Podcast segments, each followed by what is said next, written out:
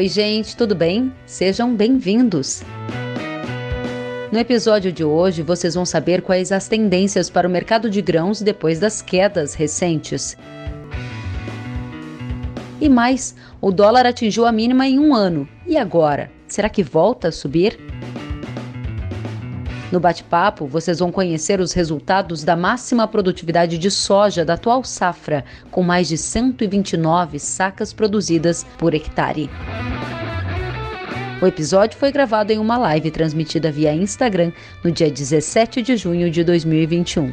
Se você gostar, compartilhe nas suas redes sociais.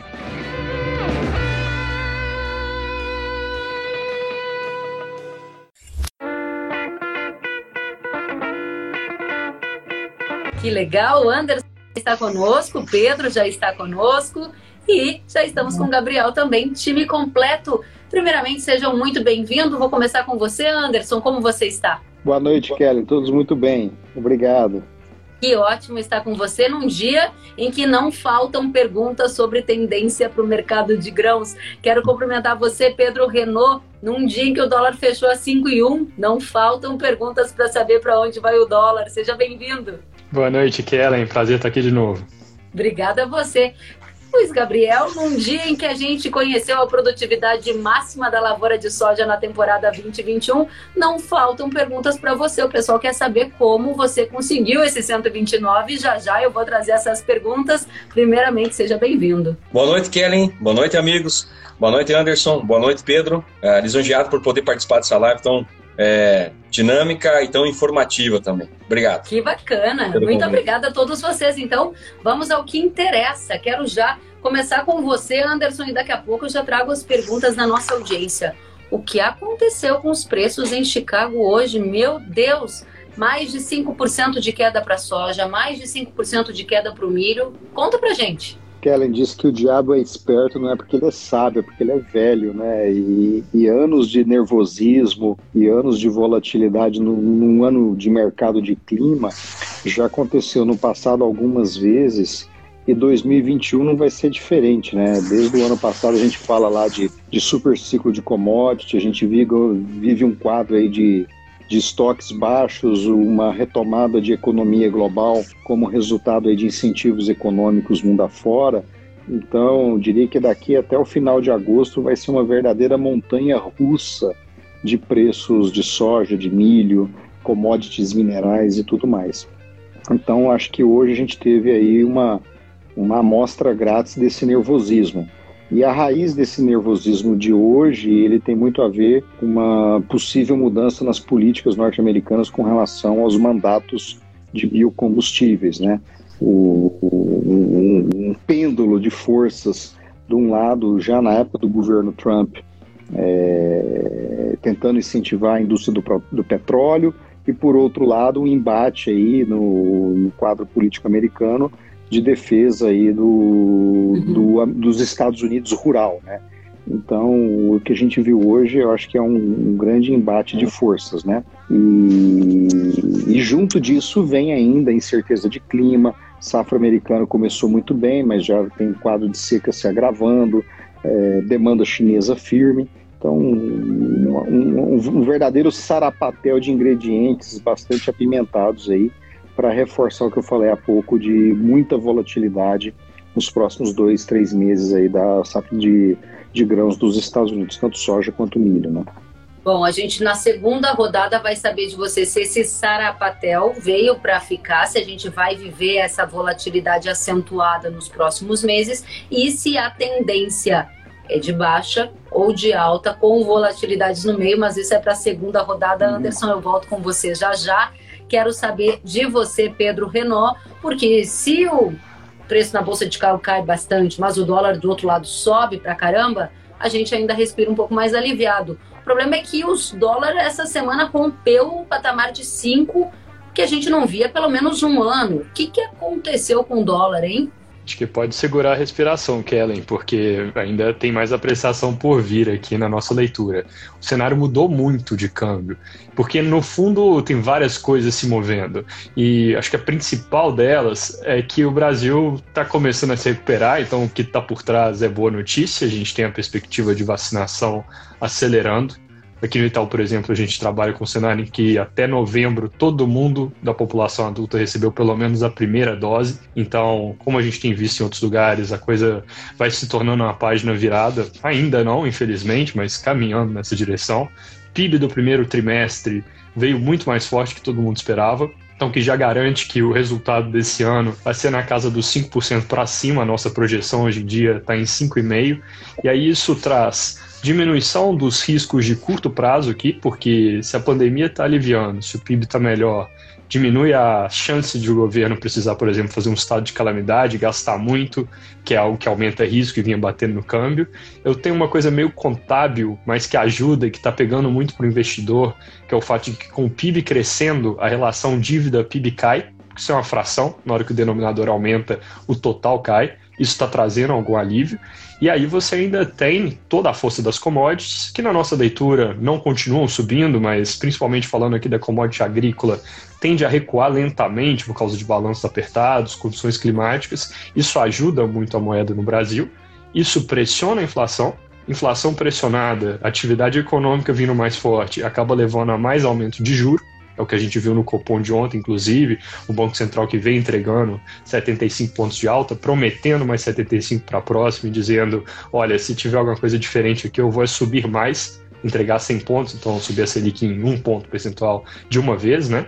E aí tudo isso acaba ajudando o câmbio commodity com exportações, juros subindo, porque a aplicação financeira no Brasil fica mais atrativa, PIB crescendo por causa da força da economia, um menor risco, aquela dívida PIB caindo, e aí com isso nós enxergamos espaço para que ao final desse ano a gente esteja com real por dólar a 4,75, que é uma mudança grande, inclusive com relação ao que a gente enxergava há pouco tempo atrás. Por quê? Porque esse cenário de fato caminhou numa direção mais favorável.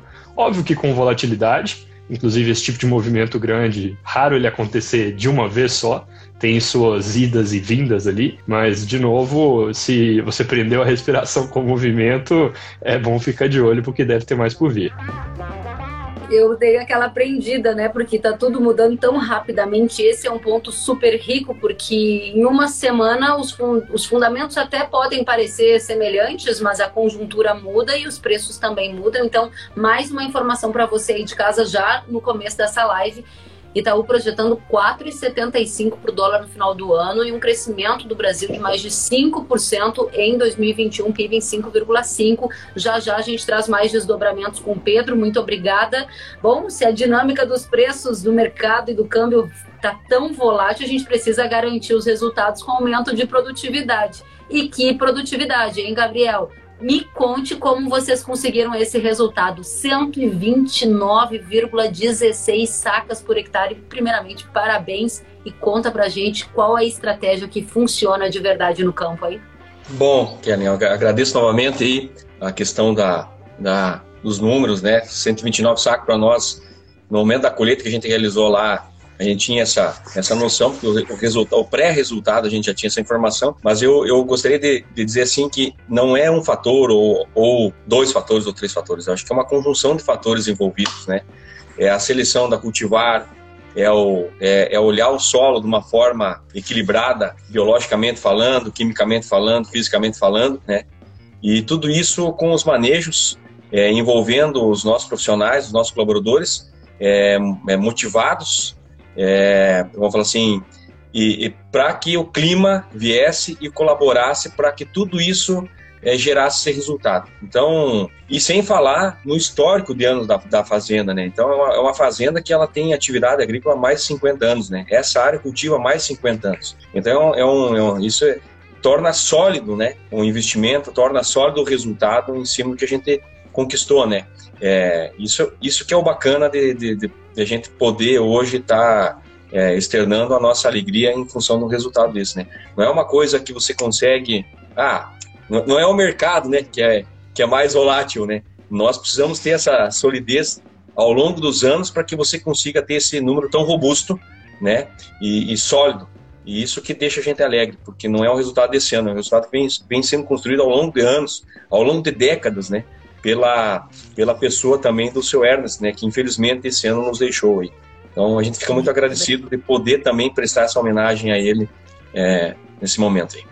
É um dos grandes pioneiros do agro brasileiro. E só para a gente aproveitar a sua resposta ainda, eu tenho aqui a pergunta do Sandro Tripicchia. Ele quer saber, como os outros aqui presentes na live querem saber qual foi a média da propriedade, porque esse foi um talhão que teve o melhor resultado, a média. E ele pergunta quais fatores para essa produtividade, o tipo de semente e a engenharia agrícola dos maquinários. Sim. É, só para contextualizar então todo o processo nosso, a, a fazenda, ela, essa fazenda ela tem mil, 1.040 hectares de área agrícola.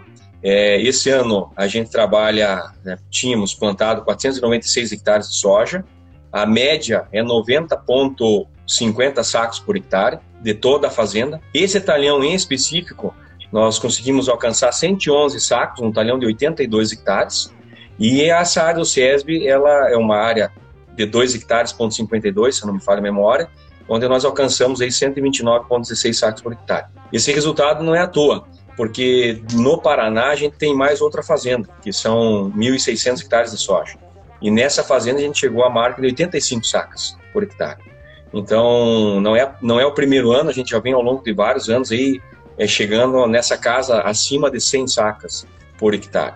O, o que a gente teve esse ano, é, eu, eu, eu considero, assim, realmente é um, é um erro acerto dos outros anos, onde você vai espelhando o que você fez nas safras anteriores e corrigindo até você ter um manejo que fundamenta esse resultado em cima de um clima que para a época que foi plantada, ele contribuiu fantasticamente para esse resultado alcançado, sabe? É, a cultivar, que eu acho que é determinante, é, foi determinante também para que a gente alcançasse aí a cultivar Zeus. Já em 2017 a gente já, já tinha ela é, no escopo da fazenda, avaliando ela com muito carinho e ela realmente tem um, um, um potencial genético fenomenal. E, e, a gente fazendo o serviço bem feito, vamos falar assim, com muita dedicação, com muito amor à atividade, isso faz com que a gente consiga, pensando aqui e ali os erros, acertos de outras safras, um melhor posicionamento aqui, um melhor posicionamento ali, a gente consiga é, suplantar essa marca fantástica né, de 129 sacos. Isso é fenomenal. Excelente. Próxima pergunta para você, Anderson, tá aqui. Existe a possibilidade de retomada, subida da soja e do milho ainda em 2021, Anderson? Karen, acho que a gente tem que dividir o campo aqui em duas análises. A primeira dela é preço em dólar. É, nós ainda na casa, a gente continua enxergando um mercado altista para commodities, sobretudo agrícolas, alimentares, via demanda. E com a incerteza de clima nos Estados Unidos, como eu disse há pouco, um quadro de seca, nós ainda continuamos entendendo e enxergando preços em alta. Então, a queda de hoje, eu acho que em algum momento a gente volta a ver ela sendo ajustada pela condição de clima nas lavouras norte-americanas. O dilema, eu sempre digo o seguinte, que uma saca de soja, uma saca de milho na fazenda é Chicago, prêmio no porto, logística e Nossa Senhora da taxa de câmbio. Eu já falei muito dessa expressão. Então, como eu disse, a gente pode até estar tá vendo agricultores vendendo sacas de soja ou sacas de milho em dólares mais caro, mas em reais mais barato. E aí, pegando um gancho do tema do custo de produção, é, o grande desafio agora da safra 21-22, muitos agricultores já se adiantaram nas compras de insumo, mas estão atrasados na fixação de soja.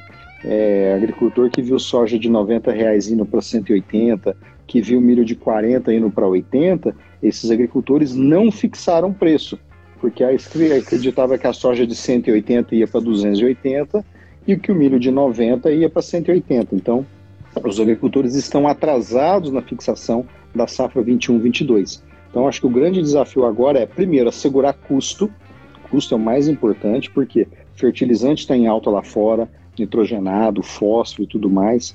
Petróleo com viés de alta, já se fala em petróleo de novo na casa de 100 dólares o barril, e petróleo a 100 dólares o barril, ele, ele irradia a inflação do, ao longo de toda a cadeia produtiva.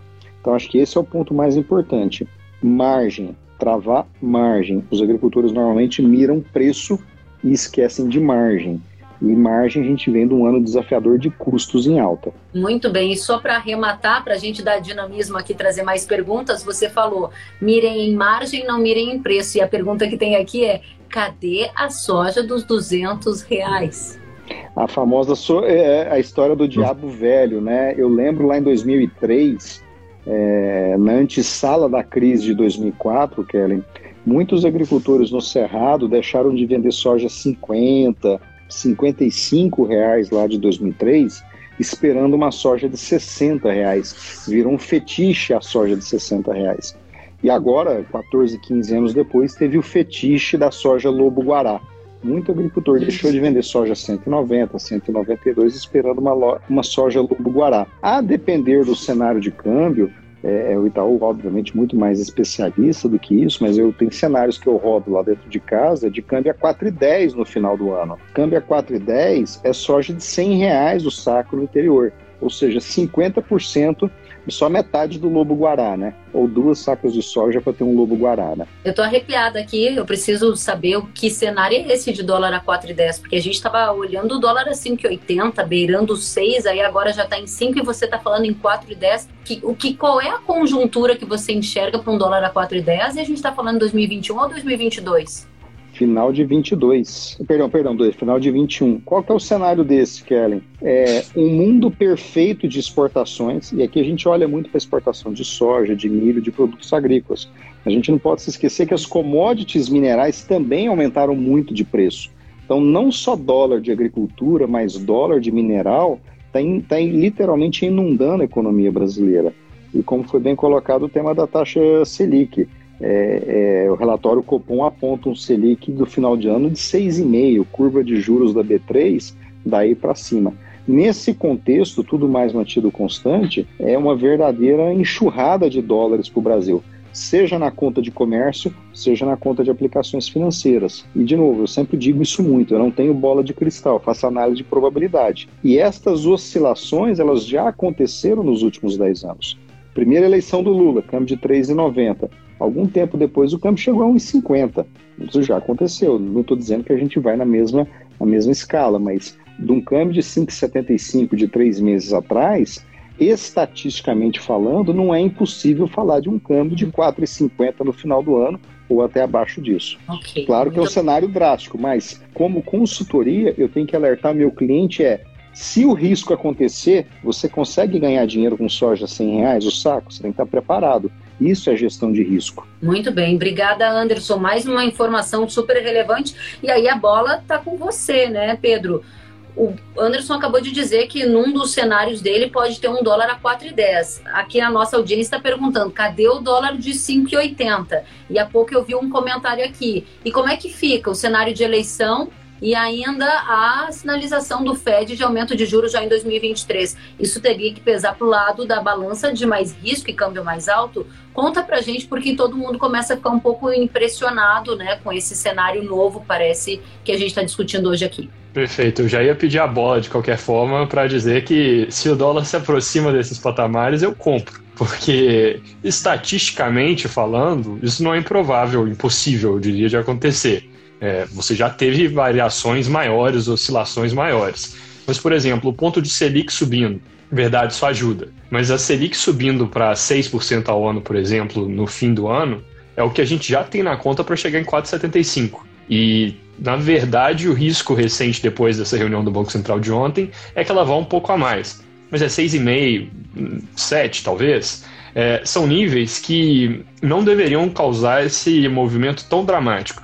Até porque se a Selic subir mais do que esses patamares, a gente está com algum problema aqui no Brasil. É, é, um movimento de juros que, assim, você sempre tem que pensar, juro, ele pode ser para controlar a inflação porque a economia está ficando quente demais, por exemplo. Ele pode ser para segurar a fuga de capital do estrangeiro, do, do aplicador nacional, às vezes, quando a coisa está ficando perigosa. E para a Selic ir muito além, chegar para perto de duplo dígito, por exemplo, é situação de crise. Então, acaba que seria dólar para cima de qualquer jeito.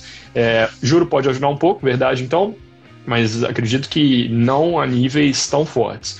Vamos supor que a gente combina juro mais alto com exportação de commodities se mantendo tão forte, que é um pouco do cenário aqui que realmente abriria esse espaço. Então, um ponto importante. é, exportador de commodity, ele nem todos trazem dinheiro de volta para o Brasil. Por exemplo, se eu vou falar das empresas exportadoras de minério, de petróleo, a moeda funcional delas é dólar. Elas tomam dívida em dólar, elas olham para o balanço em dólar. E aí é óbvio que quando o juro sobe aqui no Brasil, o custo de deixar o dinheiro fora aumenta, porque ela poderia estar aplicando aqui no país. Mas ela está acostumada a pensar em dólar e a maioria desse ganho ele fica lá fora, ele não vem para o país. Então isso dá uma segurada um pouco nesse fluxo que poderia ajudar. Aí a gente tem, vamos supor, um câmbio apreciando muito além desses 475 que a gente projeta, por exemplo, o fim do ano. 2022, ano de eleição, onde normalmente a gente costuma ter volatilidade. Pensando em timing, essa volatilidade costuma vir em abril do ano de eleição. Uhum. É onde as pessoas têm que se filiar a partidos para serem candidatos, é onde governador, por exemplo, tem que sair do cargo para ser candidato. Então as peças vão se colocando de forma mais clara no tabuleiro e o mercado começa a reagir. E aqui é muito cedo para fazer qualquer tipo de previsão, mas em cenário onde a gente vai estar discutindo, por exemplo, dinâmica de gasto público pós-eleições, com nível de dívida elevado, por mais que ele caia esse ano e traga aquele alívio que eu mencionei, não é para níveis pré-crise, é só um alívio pontual. Eu acredito que você ainda vai ter um contexto aqui onde acaba que o real ele fica mais alto mesmo, porque os riscos são salgados. E juntando com o ponto que alguém colocou nas perguntas, eu vi, de que o juro vai subir nos Estados Unidos. Uhum. Isso é algo que se espera já, mas se espera para 2023, com o início de retirada de estímulos pelo Banco Central, que é diminuir a injeção de dinheiro na economia, no ano que vem. É, já está na conta? Sim.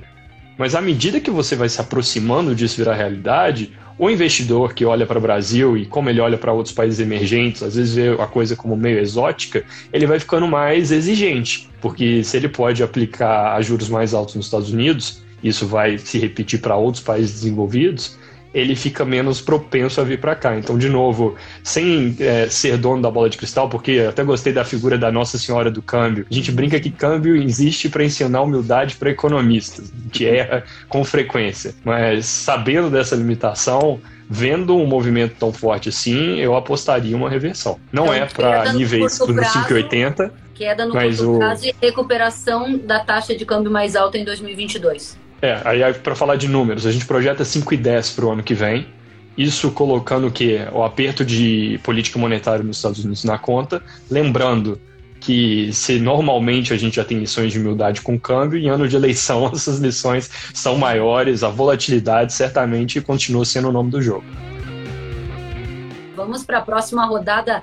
Perguntas para você, Gabriel. Muita gente quer saber o que, que vocês fizeram para chegar nesses resultados. Então, eu vou te propor um bate-bola aqui, porque tem muita pergunta também nesse sentido. O Luciano Sávio quer saber qual foi o custo por hectare de uma soja com essa produção de 129,16 sacas por hectare. Custo geral de todas as atividades, vamos falar assim, cargos, salários, toda, toda, todo, o custo 100% da fazenda é R$ 4.000, 4.500 reais o hectare. 4.500 reais o hectare, mais ou menos. Perfeito. Onde tem mão de obra, maquinaria. Pergunta do AG Marcos Ribeiro. Primeiro ele diz parabéns a todos, em especial ao campeão do SESB. A agricultura não se faz do dia para a noite. Qual a variedade que vocês usaram? Você já respondeu. E aí vamos focar aqui na questão do biológico. Teve algum produto biológico utilizado para controle de pragas e doenças? Qual foi e como foi a dinâmica de uso dele? Basicamente, os biológicos utilizados, eles foram utilizados no suco de plantio. Então, a, uma pergunta que eu acabei não respondendo também, com relação à nossa maquinaria, a nossa maquinaria é toda ela Deere. Então, a gente planta com a plantadeira DB, a DB é 40, elas são 23 linhas aqui no Paraná. É, tem outra DB, são DBs maiores no Nordeste, mas aqui no Paraná especificamente essa, onde assim que a gente introduz a semente ao solo, já tem um jato dirigido nela, onde vai uh, o risóbio, que é o responsável pela simbiose, é, essa troca é, do nitrogênio atmosférico para nitrogênio com a planta. A soja é uma planta extremamente é, consumidora de nitrogênio. E a gente se atenta muito também à questão de, vamos falar assim, de uma forma geral, os fungos do solo. Onde a gente trabalha com o tricoderma, é o Ecotric, e também com nemata na questão dos, do, dos, dos nematóides também, com é, produtos voltados a essa parte biológica de construção de, da biologia do solo. Né? Sem falar no que eu acho que é o, é o mais interessante, é uma fazenda que ela trabalha com muita rotação de cultura. Então a gente tenta não repetir a cultura eh, na safra seguinte. Onde vai milho, na safra seguinte é soja. Então esse é, é um reloginho que a gente trabalha, isso na minha opinião, sim, é uma característica muito marcante, produtiva nossa. Então, todo o grupo, ele trabalha pensando nessa questão de rotação. Isso, na verdade, dá uma salvaguarda, uma, uma sobrevida ao sistema produtivo, que é a consolidação do plantio direto. Né? Um plantio direto bem feito, ele precisa dessa rotação de cultura, né? É, e não simplesmente uma sucessão. E isso a gente consegue fazer muito bem nessa região aqui, é, proporcionando, então, uma dinâmica biológica no solo natural é fantástica, né? Muito bem. O Evandro está perguntando aqui quantos anos de sistema de plantio direto e o Newton está perguntando a dosagem da coinoculação. Bacana. O seu Mila é, foi um dos pioneiros no plantio direto. É, na verdade, junto com os seus irmãos, eles fizeram as adaptações necessárias para nas máquinas, que naquela época não se tinha maquinaria adaptada para o plantio direto. Né? Você tinha um plantio convencional estabelecido. Então, pô, perdendo solo, perdendo produtividade muitas vezes, né? Com certeza. Então, junto com Nono Pereira, com o Bart e tudo mais, essa turma se reuniu, discutiram os problemas e foram a, a, a atividade, foram a, a, construção dessas questões. E aí o seu Mila, muito sabiamente, testava muito isso aí. Então, eu estou falando basicamente de mais de 30 anos de plantio direto, com certeza, vamos falar assim. E essa e, e, e, a questão da rotação de cultura, nós estamos aí há quase 15 anos trabalhando nesse cenário de hora milho, hora soja, hora milho, hora soja. Então, tudo isso, na minha opinião, ele colabora para que a gente tenha esse resultado, sabe? Esse resultado uhum. sólido. Desculpa, pode concluir, Gabriel. Não, não, tranquilo. É, é, é bem simples, é uma questão assim. É, as pessoas ficam tentando é, perguntar sobre o, o segredo da, da, da, produção. E eu acho que é muito mais fácil do que o mercado, e a gente escuta aí é, as informações que o Anderson passa e que o Pedro passa, o mercado ele traduz um cenário assim muito é, catastrófico, vamos falar assim. E eu acredito que a lavoura, vamos falar assim, a produção é, é, um lugar mais harmonioso, vamos falar assim. Tem as suas intempéries, tem, mas se você ao longo dos anos preparar o solo, construir ele, organizar o seu perfil do solo, calcarear, adubar, é, é, torna a produção mais estável e crescente ao longo dos anos, né? E na verdade o que a gente quer para ter rentabilidade é produtividade, né? Entende? Então eu acho que tudo isso é, não é não é assim, é, é uma construção longa é, e, que, e que vai necessitando ao longo dos anos um aprofundamento, uma busca por mais conhecimento, por mais é, relação é, entre o que acontece não só na nossa região, mas o que acontece a nível produtivo no Brasil, né? A gente busca essas informações e tenta adaptá-las ela à nossa realidade, para que a gente possa ser cada vez mais competitivo, mais eficiente, mais ecoeficiente, mais sustentável dentro da nossa atividade. Excelente, muito obrigada, Gabriel. Anderson, quer fazer uma colocação? O Kelly, o Gabriel falou uma frase agora há pouco que ela assim, ela tem um, um uma força de teoria econômica assim que é impressionante do sentido. Eu estou 26 anos nesse mercado de análise econômica da agricultura. E nesses 26 anos, os agricultores que eu vi prosperando ao longo dos anos são aqueles agricultores que têm uma baixa volatilidade de produtividade. Aquele agricultor que produz sistematicamente 50, 52, 54, 55 e numa estabilidade crescente, é, são os agricultores que eu vi prosperando nesse um, um quarto de século. É, o agricultor que fica perseguindo soja, lobo, guará, custo, esse agricultor ele se perde porque ele está mirando alvos móveis. Uhum. O, o, alvo que está na mão do agricultor do ponto de vista microeconômico é saca de soja por hectare, saca de milho por hectare, arroba de algodão por hectare, que em última instância é a moeda forte, porque são moedas no caso do Brasil, dolarizadas, que bem ou mal acompanham as oscilações, no final do dia, essa é a receita do agricultor. A margem de lucro é saca de soja por hectare, saca de milho por hectare, e o Gabriel está corretíssimo nessa análise, nessa busca por produtividades estáveis e crescentes, né? Excelentes colocações. Quero, inclusive, dizer que a nossa audiência também está aqui concordando. Acabei de ver o comentário do Estevam, que está dizendo: o segredo é a constância. Show, Gabriel. Muito legal. Aproveitando que você estava com a palavra, Anderson, a pergunta para você é: ah, por que Chicago se descolou dos fundamentos? Kellen, assim, eu, eu, eu, de novo, eu não consigo ver isso. Eu acho que Chicago, nesse momento, ele teve um, um ajuste, uma volatilidade exacerbada por conta de uma expectativa quanto à mudança das políticas de biocombustível nos Estados Unidos, mas o fundamento continua altista para grãos. Demanda crescente, recomposição dos rebanhos suínos na China, é, estoques baixos, clima desfavorável, primeiro no Brasil, agora nos Estados Unidos. Então, eu vejo ainda fundamento altista para preço de soja, para preço de milho. E o outro componente que volta para o mundo da macroeconomia, ainda reflexo de uma política monetária expansionista, é dólar fraco é normalmente commodity alta. Foi assim lá no ciclo de alta das commodities de 2005 a 2012 e respeitando alguma proporção é o que está acontecendo agora também, vírgula, apesar da volatilidade. Muito bem. Vamos à pergunta para o Pedro. Pedro, o ciclo das commodities. Eu sei que a gente já falou sobre isso, as condições do mercado mudam a toda hora e eu quero saber na sua opinião. Nosso telespectador aqui, quem nos assiste, quer saber se esse ciclo de preços altos no mercado internacional ele vai durar mais uns dois, três anos. Vai ou não vai? É, nós acreditamos que preços altos, quando a gente está falando da commodity agrícola, em alguma medida, sim. Mas em alta, não Tá? Então, na nossa leitura, nós já vimos picos, isso vale para praticamente todas aqui. Tirando, vamos falar de um cobre, do lítio, commodities que estão mais ligadas àquela história de eletrificação, do carro elétrico, da mudança de forma de se gerar energia, o resto a gente entende tende a recuar. Onde esse recuo, na nossa leitura, é mais claro?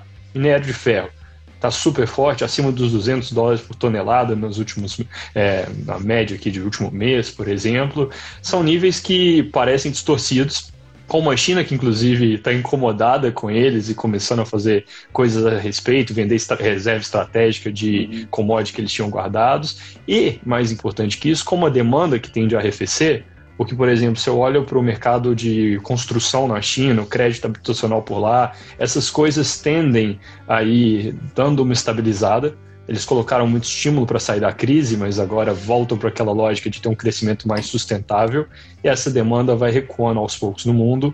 Então, esse tipo de preço é o que tem a cara de que vai recuar mais rápido. Na commodity agrícola, eu tenho muito problema aqui de balanços que estavam muito apertados. Eu tenho choques adicionais por exemplo, as questões climáticas. Eu tenho a China sendo um comprador, por exemplo, relevante agora de milho no mercado internacional, que não era no passado. E isso permite que, por mais que, por exemplo, a margem do produtor nos pareça mais elevada aqui do que seria o consistente com o equilíbrio, os preços vão recuando devagar.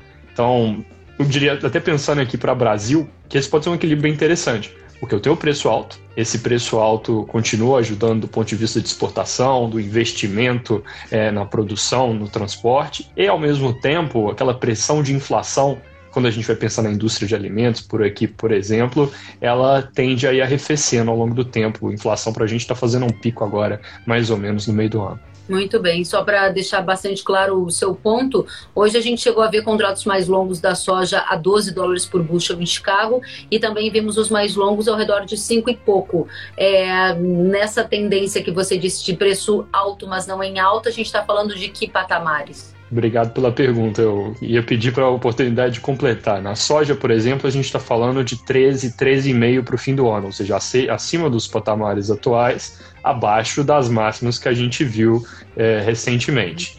O, o que eu queria colocar aqui, que acho que faltou mencionar, é o seguinte: a gente não compra a história de um super ciclo de commodities, a lá o que a gente teve no início dos anos 2000, porque no fundo eu tive uma crise no mundo que me gerou aquela recuperação em formato de V. A gente está vivendo agora a perna da direita do V, onde a demanda volta muito forte, eu tenho todas essas expressões, mas porque ela teve a perna da esquerda. Eu não estou mudando aqui de tendência, indo para um, uma situação onde o consumo global de commodities ele vai ficar muito maior à frente. Eu não tenho esse país crescendo, por exemplo, como era a China lá atrás, quase que duplo dígito por ano por vários anos é um ano forte e depois com uma tendência maior de normalidade. E aí os preços só não recuam mais cedo por causa, de novo, dos balanços apertados e que eu vou precisar de algumas safras para ver esse alívio se consolidando. Uhum, muito bem, obrigada pelo esclarecimento, Pedro. Pergunta para você, Gabriel. O pessoal quer falar sobre a adubação da base. Essa é a pergunta do Marcílio Rezende. Conte para gente. Bacana. É, toda a nossa adubação ela é pensada no sistema produtivo. Ah, nós não trabalhamos com adubo na linha de plantio da soja. A gente prospecta essa utilização do adubo a lanço na cultura anterior à soja. Então, nesse caso, a cultura da aveia. A gente faz o estabelecimento da cultura da aveia preta, é, geralmente pós a cultura do milho, e durante essa implantação da cultura da, da, aveia, ple, da aveia preta, a gente introduz lá é, em torno de 120, 125 pontos de fósforo, de potássio e mais uns 17, 18 pontos de nitrogênio. Ali que é feita a adubação. E aí esse processo de mineralização do adubo, a aveia cresce, se envolve, faz uma massa violenta, 5, 6 toneladas de matéria seca de aveia, dessecada, rolada e implantada a cultura da soja sem uma grama de adubo naquele momento. O adubo, então, ele é contemplado pelo sistema produtivo nosso. Muito bem, acredito que essa resposta para essa questão aqui também, qual o manejo nutricional adotado nesta lavoura campeão? A gente acabou de responder, certo? Exatamente, é isso aí. E, das, e, a, e as manutenções normais, né, de calcário, é, eventualmente se há necessidade de gesso, é, e outros micros que porventura venham a ser necessários através da análise foliar que a gente faça, tal, identificando se sim a utilização do, do, do, do micronutriente envolvido. Mas basicamente é isso aí. Pergunta: quantas sementes por metro? Quer saber o Newton? Ah, isso é interessante. A gente trabalha especificamente de uma flutuação de plantio. E para cada época de plantio a gente tem é, esquematizado uma população desejada, até porque você, em função dessa desse range de, de, de data de plantio, a gente precisa oportunizar para a soja características é, diferenciadas, porque no cedo eventualmente cresce menos, mas no tarde vai crescer mais, e aí você tem que dimensionar a população é, de acordo com essa época do plantio. No caso, a nossa ideia é, seria trabalhar com 310 mil sementes, mais ou menos isso, para chegar no final em torno de 284, 280, 285 mil plantas finais. O que no espaçamento que a gente usa que é 50, daria em torno de 14 a 14,3 plantas viáveis por metro linear. Muito bem, e agora dentro desse contexto que você traz as explicações no detalhe, vou fazer só mais uma pergunta aqui que eu vi há pouco, que era sobre qual foi o índice de chuvas que vocês tiveram nessa lavoura. É, propriamente o, o, volume, o volume é, pluviométrico eu não tenho de cabeça aqui nesse momento, hum. mas o que eu reporto é o seguinte, é, a região de Guarapuava em si, é uma região que oportunamente ela os problemas com, com seca, vamos falar assim, não são não são eventuais, não são cotidianos. Mas esse ano em específico a gente veio com um regime apertado de chuva, principalmente durante o período vegetativo. Né? Então, vamos falar assim, a partir da implantação, que foi plantada essa lavoura dia 2 de outubro, a gente não teve assim, volumes satisfatórios, é, foi meio levado assim a conta gotas. Né?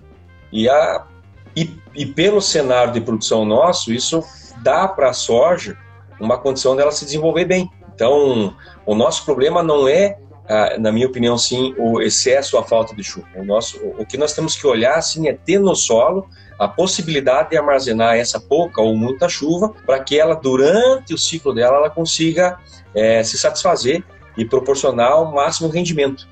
E então, basicamente, a gente teve um ano é, meio apertado de chuvas durante o período vegetativo, culminando no final do processo do período reprodutivo. Sim, aí um volume exagerado. Nós tivemos um janeiro para nós aqui, os últimos dias de janeiro, os últimos 15 dias, assim, algo perto de 500 milímetros de chuva. É claro que aqui tivemos a sorte de chovia, o sol já imediatamente vinha. Então, esse contraste de água com sol, luminosidade, eu acho que deu esse gás a mais no final para o enchimento da soja, porque o, o, PMS dessa soja, na casa de 240 gramas, é um PMS muito bom. E isso também é um fator de rendimento, consequentemente, e que vai proporcionar esse rendimento que a gente teve, sabe? Então, é, eu acredito nisso. Você tem que ser eficiente, não olhar tanto para o tempo, mas proporcionar a cultura que você tem ali, que ela tenha condições de, num regime com menor quantidade de água, ela mesmo assim conseguir desenvolver sistema radicular para, consequentemente, poder se aprofundar essa raiz, buscar água lá embaixo e aguentar eventuais veranicos que vêm. Né? Eu faço uma correlação muito grande que a gente também planta no cerrado. E lá, o, o insumo mais rico nosso lá é a água, né? A gente tem, ao longo dos anos, veranicos estabelecidos. E, e isso traz para nós uma realidade muito marcante, né? Você tem que fazer o melhor para que a planta consiga extrair o máximo de água e tornar o teu solo uma caixa de água, para que ela consiga, ao longo do ciclo dela, buscar essa água, metabolizar os nutrientes necessários, absorver e produzir, que é o que vai gerar, vamos falar assim, esses dividendos, esses números importantes para nós. Muito bem, obrigada, Gabriel. A, apresentação de cada um de vocês muito rica e eu não quero perder nenhum detalhe. Trazendo já, Anderson, uma pergunta para você que foi feita pelo Evandro. E ele quer saber quais são as ferramentas que o agricultor pode usar, ferramenta financeira, para minimizar o impacto de toda essa variação no preço das commodities. O que, que você recomenda para os seus clientes, hein? O Kellen, a... se a gente pegar ainda da época de BMF lá atrás, tem, sempre tem uma discussão de de incentivar o agricultor a usar mais ferramentas de uhum. futuros e tudo mais. E a verdade é o seguinte, que nem nos Estados Unidos, que tem um mercado um pouco mais maduro, um pouco mais desenvolvido, essas ferramentas elas são utilizadas no dia a dia pelo agricultor porque não é o dia a dia dele. O máximo que um agricultor usa seria um contrato de opções, coisas desse tipo. Na realidade, que é o mercado brasileiro, com, com desafios de logística, diferenças entre os estados, é, a melhor ferramenta que a gente desenvolveu, e é uma solução que eu acho ela muito funcional, são ferramentas de barter, ferramentas de troca, no sentido de segurar margem. Então, é, um agricultor que está lá no interior do Mato Grosso, que olha para um Chicago, o contrato de futuro, infelizmente, não é uma solução para ele, porque ele vai continuar exposto no risco logístico, no risco de bases do porto e no risco de taxa de câmbio também. Então, é, dentre as soluções que a gente já inventou no Brasil, eu acho que o barter, que surgiu lá no final dos anos 90 como uma ferramenta de memória ainda inflacionária, uma ferramenta de falta de crédito, o barter evoluiu como uma forma de efetivamente gerenciar risco. E como o Gabriel comentou mais cedo de defender produtividade, salário não é o que entra, salário é o que sobra. A margem do agricultor é quantas sacas de soja quantas sacas de milho ele tem líquido por hectare. E nesse contexto, o barter, que por mais que ali tenha envolvido algum custo financeiro, não tem almoço grátis na natureza, é uma ilusão pensar nisso. Eu acho que a ferramenta de barter, com as evoluções que a gente está tendo hoje com blockchain, com outras ferramentas eletrônicas, é, no meu entendimento, uma ferramenta que atende muitas diferentes realidades micro-regionais que a gente tem no Brasil. Risco logístico, risco de câmbio, uma série de outros elementos. Muito bem. Para não perder a deixa, o Alex quer saber se a gente pode descartar novos picos de preço em Chicago para soja e o Fred quer saber se fechar 138 contrato futuro é um bom preço ou se pode subir mais. Pessoal quer a sua ajuda para tomar decisão. Vendo agora ou espero? Me conta, Anderson. O, a pergunta aí do, do amigo, do colega, quer saber se 138 reais é um bom preço. E de uma história muito longa, curta. Três dias visitando bancos com agricultores aqui no, na Avenida Faria Lima.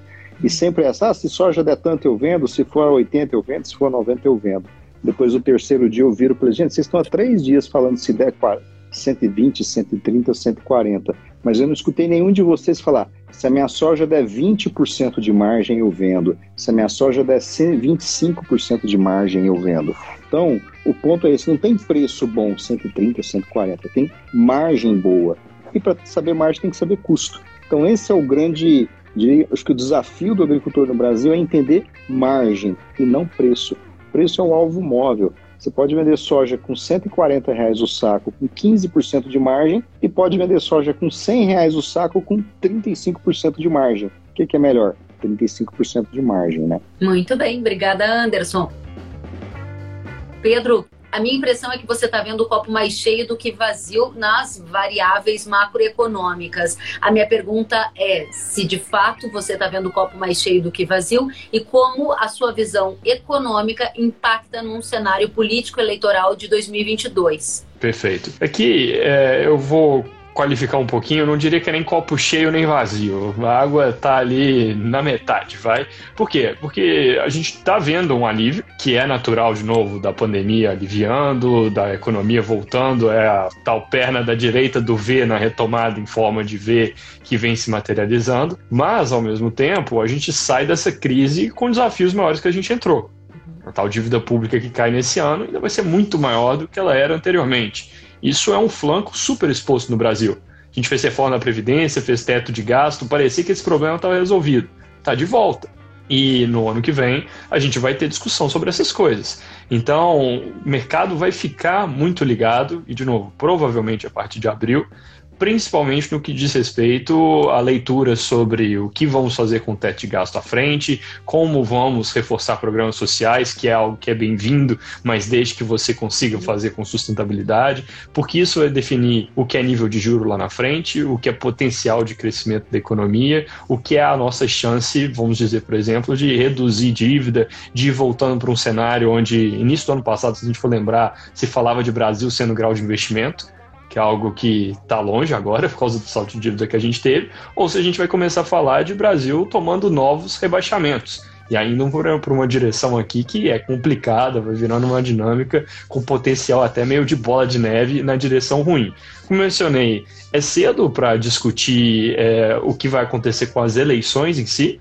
A gente vê um cenário onde, obviamente, você tem uma cara de polarização, ainda é, não se tem clareza se vai haver aqui uma terceira via. Acho que essa clareza vai estar tá mais dada é lá para abril do ano que vem, que é o prazo final para quem não é político se filiar, que é o prazo para o governador, por exemplo, deixar de é, assumir o cargo executivo ali e entrar na corrida.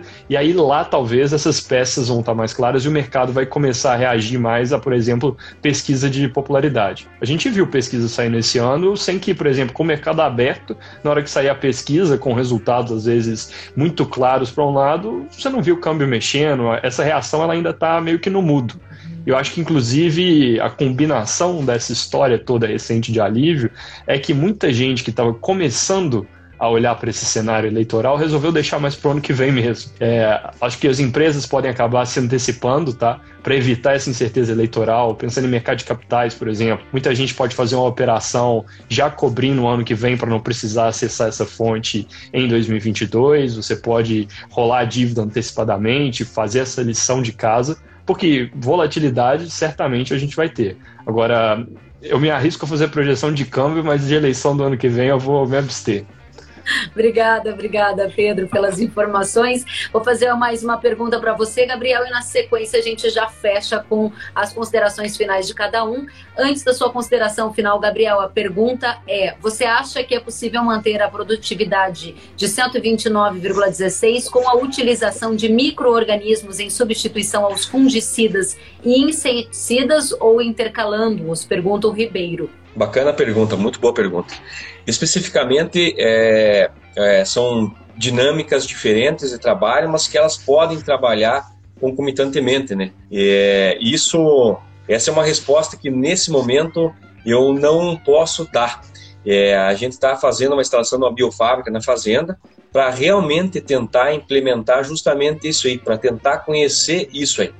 Foi isso que a gente viu com alguns vizinhos, alguns colegas, e, e, a gente tenta também, dentro dessa dinâmica que o grupo implementa, a gente poder observar o que está acontecendo no mercado e trazer para dentro da, da propriedade para poder implementar isso aí. Então, eu acredito que sim, que há espaço para biológicos cada vez mais, é uma vertente muito positivista, é um cenário que está aí na nossa frente, mas eu acredito que também há muita coisa a ser elucidada, porque é um mercado diferente, é um cenário diferente. A gente está falando de vidas, né, de seres vivos e que têm ações diferenciadas dentro da, do, do, da produtividade dentro do campo, né. O solo, na verdade, ele é um, um infinito banco de micro-organismos que trabalham lá sem que a gente perceba propriamente, né? As interações entre esses micro-organismos, né, benéficos e alguns maléficos com as plantas, são interações assim que agora estão vindo à tona, né? E isso é, é o bacana da atividade agrícola, né? Ela vai se movimentando, ela vai se engenhando e, e cada vez mais quem buscar essas informações ou quem tiver dentro de casa essas informações, ele vai poder oportunizar para o seu é, know-how produtivo um alicerce mais firme em cima da produtividade. Então, eu creio, é, é uma vertente que a gente está buscando a partir do ano que vem, esse enriquecimento biológico dentro das atividades nossas, sabe? Mas hoje, sim, responder essa questão levantada, eu fico mais na, na, na, na resposta assim: é necessário que a gente trabalhe o químico, o biológico e o físico em harmonia. Isso vai gerar a sustentabilidade do nosso negócio, da nossa atividade. E aí a gente vai buscar isso. Muito bem, Gabriel, muito bem. Todos, quero dizer aqui que existem vários elogios. O Bonilha acabou de dizer excelente o nível dos temas e dos palestrantes. Parabéns. Sempre muito bom ter vocês na nossa audiência acompanhando com atenção os palestrantes profissionais de alto nível que estão conosco. Gente, antes do Instagram nos derrubar, porque a gente não pode ficar mais do que uma hora no ar até onde eu sei. Vou pedir para cada um fazer as suas considerações finais brevemente, com aquela palavra-chave, com aquela mensagem-chave. E eu tô com uma dúvida, vou aproveitar para te perguntar, Anderson. Você acha que aquela história do Brasil exportar milho para a China perdeu um pouco de ímpeto ou está no seu radar ainda? queria a sua consideração final e se puder trazer essa resposta também. Rapidamente, Kellen, uma das grandes placas tectônicas que eu falo que se movimentou é a China sendo uma importadora estrutural de milho. E o ano passado, 17,5 milhões de toneladas, esse ano talvez alguma coisa próxima de 21. No cenário de 10 anos, a China importa alguma coisa entre 60 e 100 milhões de toneladas de milho. E a gente tem dito isso já há algum tempo. A década de 2020 vai ser para o milho no Brasil o que a soja foi nos anos 2000, com a China deixando de ser autossuficiente para ser importadora de soja. Agora é a vez do milho e aí o desafio do Brasil literalmente dobrar a produção de milho nos próximos anos para atender não só o mercado chinês, o mercado de etanol de milho no Centro-Oeste, mas também a indústria de proteína animal no Brasil. Então esse cenário ele continua extremamente válido e vivo. Muito bem. E a sua consideração final? E a consideração final, eu vejo muito das perguntas aqui, é o seguinte, de forma prática e objetiva. Os preços em reais, eu acho que os preços mais altos já ficaram para trás esse ano. O desafio agora do agricultor é travar relação de troca, relação de troca do fertilizante, relação de troca dos seus defensivos e assegurar uma safra 21-22 com custos é, minimamente sob controles. Excelente, muito obrigada, Anderson, mais uma vez pelo seu tempo, pela companhia. É sempre uma satisfação ouvi-lo. Pedro Renault, sua consideração final. Bom, primeiro eu queria agradecer pela presença aqui, Anderson, Gabriel, foi um prazer dividir o espaço aqui com vocês, querem, como sempre. É, Para dar uma visão de mercados do que, que eu enxergo, acredito que a gente tem, como eu tinha mencionado, um espaço para continuidade do alívio recente com o Brasil, então isso é câmbio que continua apreciando, é um risco país cedendo dentro de patamares razoáveis, é uma perspectiva do investidor um pouco mais otimista, o investidor estrangeiro, eu converso muito com essa turma, começando a prestar um pouco mais de atenção aqui no país depois de ficar um tempo olhando mais de longe. É, então, acredito que a gente tem essa janela positiva, mas lembrando, volatilidade nunca vai deixar de estar conosco. Queria aproveitar mais 10 segundos para fazer uma propaganda rápida. A gente faz todo dia de manhã um podcast, eu gravo coisa de 3, 4 minutos, chama Itaú Morning Call. Ele sobe no Spotify, na Apple também. É algo que para quem está ligado em mercados pode ser bastante útil. Muito bacana, ótimo. Obrigada, Pedro, por estar conosco mais uma vez. Agradeço a você pelas colocações, sempre uma satisfação também. Gabriel, a você, dia de comemoração, obrigada por passar o seu tempo conosco. Suas considerações finais, a mensagem para a nossa audiência. Eu gostaria de agradecer o convite, Karen, para poder participar dessa live. Tá com pessoas aí que realmente conhecem das suas áreas. E eu fico lisonjeado de poder participar aqui, estar tá representando nesse momento o Condomínio Mila acima de tudo, da pessoa do seu Ernest Mila, os seus filhos, a dona Ana, sua esposa, é, e dizer que é, é, viva intensamente a agricultura. É esse o legado do seu Mila. Ele vivia intensamente a agricultura. E eu acho que para você ter resultados como a gente está tendo hoje, é necessário viver isso. É necessário você estar tá no campo, é necessário você ver a soja crescendo dia a dia. E essa intensidade na agricultura é que é o maior, o mais, acho que o legado mais importante e o que eu poderia deixar para todos os agricultores que estão nos ouvindo, essa intensidade na agricultura torna tudo mais fácil, tudo mais é, é, visionário e, e, e traz para a gente muita alegria. Acho que é, é esse o recado aí. Muito obrigada, Gabriel. E eu sei que para você, como consultor do condomínio Mila, chegar hoje ao prêmio de campeão máxima produtividade da soja no maior país produtor de soja do mundo é muito importante. Obrigada por ter estado conosco e dividido também os aprendizados com a nossa audiência. Mesma coisa, Anderson, Pedro. Me sinto muito orgulhosa de ter vocês conosco hoje. Obrigada pela alto, pelo alto nível das mensagens que vocês passaram, pela transparência com a nossa audiência. Se cuidem, fiquem bem e contem comigo. Eu sigo à disposição. A todos que estão enviando parabéns, obrigada, excelente live. Eu só agradeço por estarem aqui. Se gostaram, compartilhem lá no story do Instagram e mostrem para aquele amigo, produtor rural que não pôde ver, que vai estar salvo no feed e em todas as plataformas de podcast ainda hoje. Até a próxima, gente. Obrigada. Obrigado, um abraço a Obrigado. todos. Até Kellen. Tchau, tchau, pessoal. Obrigado. Tchau, tchau. Bem.